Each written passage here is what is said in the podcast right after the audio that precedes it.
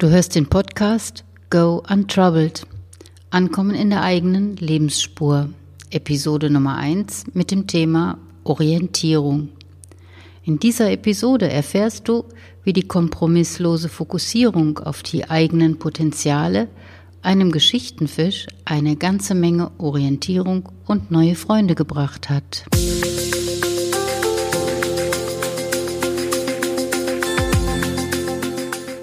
Herzlich willkommen zum Podcast Go Untroubled. Unbeschwerte Geschichten und Impulse, die dich auf dem Weg in eine eigene Lebensspur unterstützen und inspirieren. Du erfährst hier, wie deine persönliche Geschichte das Potenzial entwickeln kann, dich passgenau in deine Lebensspur zu führen. Und jetzt viel Spaß mit dieser Episode.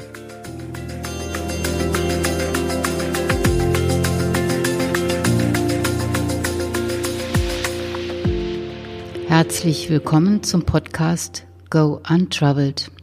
Unbeschwerte Geschichten und Impulse, die dich auf dem Weg in eine eigene Lebensspur unterstützen und inspirieren.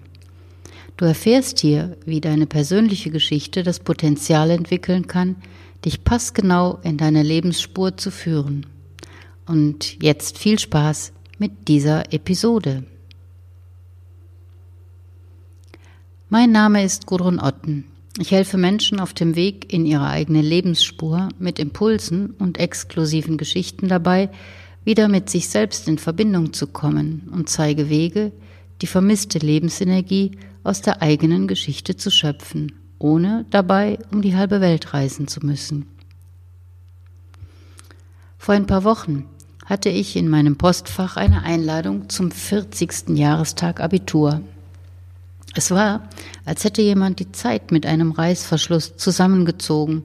Und damals und heute waren für einen Moment eins. Ich habe Abi mit 19 gemacht und es lag eine Menge Leben zwischen diesen Jahren. Meine Welt damals war ziemlich perfekt, aber ich weiß noch, wie schwer mir meine Berufswahl gefallen ist. Da ging es mir wie dem Geschichtenfisch, um den es hier heute in der Geschichte gehen wird. Zugehörigkeit spielte die entscheidende Rolle. Ich hatte einige Parameter, nach denen ich meinen Beruf wählen wollte. Halbwegs meinen Neigungen entsprechend kam ziemlich spät. Familie spielte eine große Rolle. Meine Eltern sollten mit meiner Wahl nicht nur einverstanden sein, sondern ich wollte sie stolz machen. Niemand sollte das Gefühl haben, ich hebe ab oder sei verrückt. Niemand hat mir wirklich im Weg gestanden und trotzdem hatte ich nicht den Mut, das zu tun, was ich wirklich leidenschaftlich gerne tat, schreiben und gestalten oder anders Grafikdesign. Nach der Geschichte weißt du genau, was ich meine. Und damit kommen wir zum Geschichtenfisch. Wirklich gehört hatte niemand von ihm, gesehen auch nicht. Er arbeitete ohne großes Tamtam. -Tam. Sein Spezialgebiet waren verloren gegangene Geschichten. Er fand sie, brachte sie in seine Bibliothek, gab ihnen eine Nummer und sortierte sie nach ihrem Inhalt. Liebe, Entscheidungen, Trauer, Wut, Freude, Einsamkeit, Enttäuschung, Lügen, Intrigen, Hoffnung und so weiter. Sie hatten alle eines gemeinsam. Niemand kümmerte sich mehr um sie. So landeten sie also in den Tiefen des Meeres, in dem der Geschichtenfisch schon seit Urzeiten lebte. Er liebte es, wenn wieder eine neue Geschichte in seine Nähe kam und er sich mit ihr in aller Ruhe beschäftigen konnte. In seiner Gegenwart veränderten sie sich. Er schaute liebevoll auf sie. Das tat ihnen irgendwie gut. Manche Geschichten wuchsen ihm richtig ans Herz, weil sie ihm selbst Orientierung gegeben hatten. Das machen richtige Geschichten so. Natürlich war er immer schon ein Geschichtenfisch und er war ein richtig guter Geschichtenfisch, doch davon schien es nicht so viele zu geben. Er fühlte sich allein. Also schloss er sich vorbeiziehenden Schwärmen an, aber Entweder verlor er dabei etliche Schuppen, weil er an Riffs hängen blieb, durch die die anderen Fische sich problemlos schlängelten, oder er konnte vor lauter Kälte fast seine Flossen nicht mehr bewegen, weil er sich einem Schwarm Gewitterfische angeschlossen hatte, die auf dem Weg in den Atlantik waren. Die Krönung waren die Flugfische, denen er nicht mal im Ansatz folgen konnte.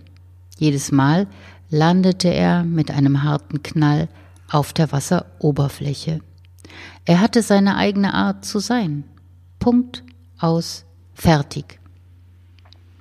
Und als wenn sich diese Erkenntnis herumgesprochen hätte, kamen plötzlich wie aus dem Nichts andere Geschichtenfische. Nicht jeder hatte eine Bibliothek wie er. Manche hatten ein Geschichtencafé oder eine Geschichtenreinigung. Das war spannend. Eines Abends, sie waren wieder in tiefe Gespräche getaucht, da erzählte ein weit entfernt lebender Geschichtenfisch, dass er auf seiner Reise einmal das Buchstabenriff plötzlich vor sich hat auftauchen sehen. Zwischen den einzelnen Korallen waren feine Leinen gespannt und auf diesen Leinen hingen Buchstaben in ungeordneter Reihenfolge. Als er näher kam, konnte er sehen, wie sich ein großer Schwarm Sortierfische an den Leinen geschäftig hin und her bewegte, gemeinsam mit bunten Signalfischen, die kleine Fühler hinter den Kiemen hatten, mit denen sie klare Signale empfangen konnten.